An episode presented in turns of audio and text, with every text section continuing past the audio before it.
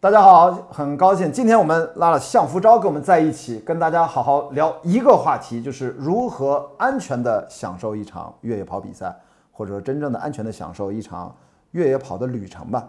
呃，关键词安全。呃，你参加了这么这么多的比赛，呃，你先说到越野跑的比赛的安全，你第一个想到的是什么？在你脑子里面的画面？嗯，突发情况，对，这是其中一个。然后还有安全，就是组委会。就是办赛能力，我觉得主要是这两点。哇，这个我真没想到，因为第一个突发情况我能理解，居然第二个谈到你脑子里面的是，你对组委会的专业水平非常看重。对，因为我参加比赛很多，我觉得很多时候，哦，就某些时候组委会还没有我就是专业。我非常理解你的这一点啊，虽然我的能力水平离你很远，运动水平，但是好像比赛经验，咱俩应该我觉得还是可以今天有很多讨论的。但是我们千万不要聊散了，今天就是来聊，呃，安全话题越来越重要了啊。我们也知道今年、去年啊，就主要是今年了啊，还是很多意外发生，甚至是悲剧发生，所以我特别高兴跟向福昭跟大家好好聊一聊我们在越野跑这么多的呃。算是比赛经验和训练经验当中，我们该怎么看待？所以一上来呢，其实跟大家想先去把安全意识这件事情怎么能够树立起来？我觉得它应该是有一个整体的一个框架上的一个认知，让大家知道我们不是说你到了比赛现场要发枪了，我脑子里面提醒自己安全。其实可能在日常生活当中点点滴滴，要通过学习提高自我认知，去建立一个安全的意识。所以我说要非常科学的去备战。我自己经常是跟很多入门的跑步的爱好者的朋友，跟他们分享我的一个呃，经常说两个等边三角形，就特别简单，方便大家记，就是什么呢？就是呃，在日常训练当中，就是跑吃睡，简单说就三个字儿，三个角，跑步代表运动，就是你的训练；吃就代表你的补给，代表你的营养；睡就代表你的休息，代表你的恢复。这三件事同等重要。我就觉得这是能够让你保持健康的去训练和比赛，让有一个安全意识的建立。第一个等边三角形，第二个也非常简单，就是关于你正确的去跑步，不管是路跑还是越野跑，也是一个等边三角形。一就是非常均衡的浑身的力量基础素质训练，第二是科学、经济、有效的跑步姿态，第三是比较克制的、审慎、循序渐进的强度管理，不要一次跑得太长，不要一次跑得过快。太猛了，这也是一个等边三角形。所以我简单说，针对一些入门的爱好者，跑步不要受伤，也不要出现意外，我会觉得两个等边三角形比较重要。那我想今天你如果针对那些已已经有一定基础的跑者，你会给什么样的建议和想法？因为我是参加比赛比较多，我觉得很多时候我的经验是来自于就是赛事。我在比赛当中我出现的问题过后，我在下一场比赛我尽量去避免。回避这些问题再再出现，所以说我觉得我就真的是在以赛代练。呃，以赛代练不只是说我的成绩的提升，还有就是说我在对这个赛事的认知我也提升了，对自我的认知也提升了。对，嗯，就是比如说我在比赛当中，就是刚开始比赛的话，我可能会真的会出现啊，比赛睡不着觉这种事很常见。哦，是吧？就是你也会兴奋或者是紧张。对。就我第一年比港百的时候，我是彻夜没有睡的。我我我觉得我就是闭着眼睛。我我想问一下，你第一年在港百是睡在哪里？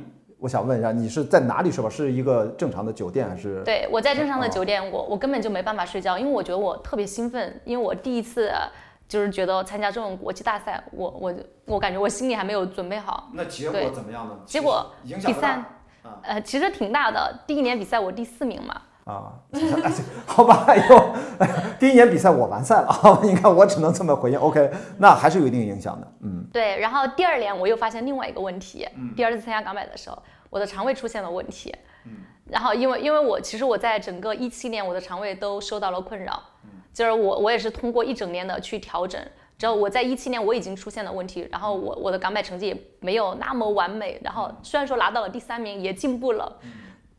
然后就，但是距离你最终的真正的你的那种啊天花板，你的真正实力发挥上还有距离呢。啊，对，因为还会就是在赛事当中又发现了我自己新的问题嘛。然后我就是觉得要去国际参加这种大赛的话，真的是调整调整饮食习惯还有肠胃都非常重要，然后要做更充更充分的准备。所以我听明白了，就是你一上来跟大家其实希望建立的是。如果你已经有了一定的运动基础，因为我刚才是针对相对入门的小白啊，如果已经有了一定基础，其实更多的去赛道上实战吧，在赛道上暴露出来的问题才是真问题，而且赛道上暴露出来的问题是完全是针对你个人的，比如说你可能容易赛前容易兴奋，怎么去让自己舒缓一下心情啊，这是怎么科学入睡的问题，其实能够降低第二天比赛的风险啊，能够让有安全保障，然后。肠道出现了问题，我是听听到过，你好像有过几次在赛道上就出现了肠道的消化的问题，在后来找到了什么对应的解决方法吗？去预防它还是怎么样？对，去预防，然后在赛在赛前的饮食也相对来说注意点，还有在比赛当中的吃的东西是非常关键的。呃，你觉得是赛前一般都吃什么？你是不是从赛前就比较注意吃的是吃一些比较简单的，还是怎么不会吃的？赛前相就是主要吃还是自己。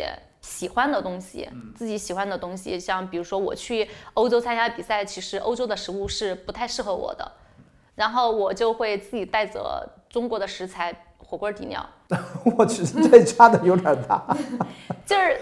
可能每个人的那种身体，那你比赛的过程当中怎么办？比赛过程当中没有火锅给你吃吧？那没关系，因为我比赛当中，其实，在赛前一天，还有就比赛当中，我是相对来说清淡的饮食，比较清淡，就蔬菜水果，然后就是主要是面食，呃，碳水，碳水的摄入。对我在比赛当中，我也会摄入很多碳水的，比如说，呃，我自己蒸馒馒头，我我自己蒸的馒头，然后我自己做好粥，然后拿到赛道上，然后交给我的补给。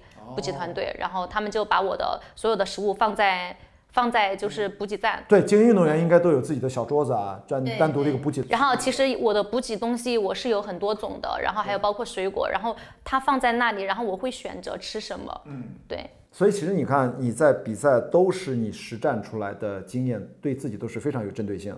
我听上去吃，看来对你很重要。对，因为我之前，嗯，比如说我在第一次参加 UTMB 的时候，我会打瞌睡。嗯，我在赛道上就直接躺着就睡了，因为我实在是太困了。然后后来，因为我其实我对咖啡呀、对浓茶呀，我我都是还蛮敏感的。这个怎么克服的？最后，这也是带来重大的安全隐患的问题。就是赛道上，我也跟你一样，我第一次去 UTMB 的时候，我就跟你一样，我就是都下着雨。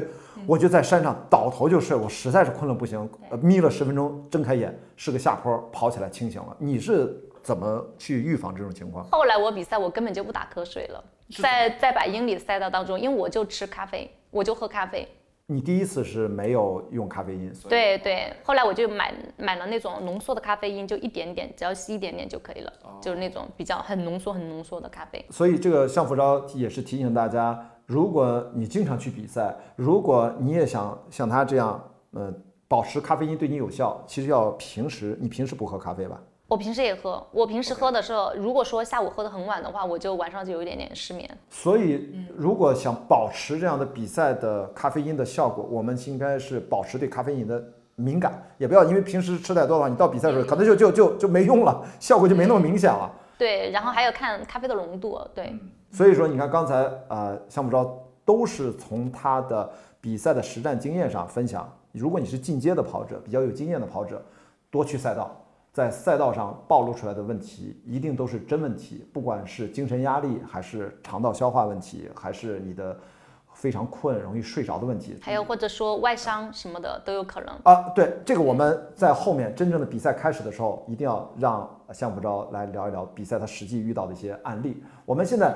刚才跟大家说了，你要有一个很好的科学性的安全上的一个意识，才能真正的享受越野跑的运动。然后，除了你要要多看书、多学习、多看视频啊，然后啊，相辅照在网上有很多跑步的视频。刚才我说的跑姿，它的下坡的跑姿，大家应该是印象最深的吧？所以多去看。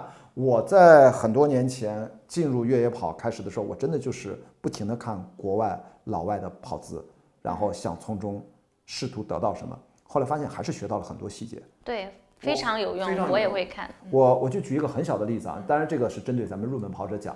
我才意识到，我在一四年去呃环富士山比赛的时候，我就是第一次去呃应用了一下原来比较陡的上坡，因为我当然没有精英点我能跑上去，但我用手杖，我就尽量脚后跟儿就全程不碰地了，因为我看到好多精英运动员跑上坡的时候，他们脚后跟儿就一直是拿。韧带几乎是蹦跳着上去的嘛，小步慢慢慢跑上去。呃，我一开始不能理解，我一四年的时候说，我不管我怎么理解，我先去模仿，慢慢慢慢，我就是哦，原来其实是有道理的。你是慢跑能冲上去，其实上坡跑的时候是不是应该脚后跟儿其实好像就应该不用着地？其实这个是我很长时间的、慢慢的就训练当中得出的经验，因为我现在是嗯上坡的时候，我很多时候我都是慢慢的颠上去的，对就是这样子，脚后跟是不落地的。是然后其实我之前我有尝试过很多方法，就是说大步的走，然后说边走边跑，然后或者说是全跑，我都有尝试过。其实就是要根据不同的路况、不同的坡度，然后就是来来调整你到底用哪种方法。但我现在大部分都是走跑结合。是的我嗯对，如果说很缓的话，我就慢慢的跑上去，而且这种慢慢慢颠的也是我我平时在生活当中我有我有试有尝试。你在训练，其实也就是训练的时候我都要啊就尝试不断的对磨合啊。某某一座山可能有一公里，我可能今天我的训练量就是十十趟这一公里爬山，就同样的路。去下来，上去。对对，然后我就用不同的方法尝试，就上去下来，而且我都要计时，我要看我的哪种方法是最好的，而且我最舒服的状态。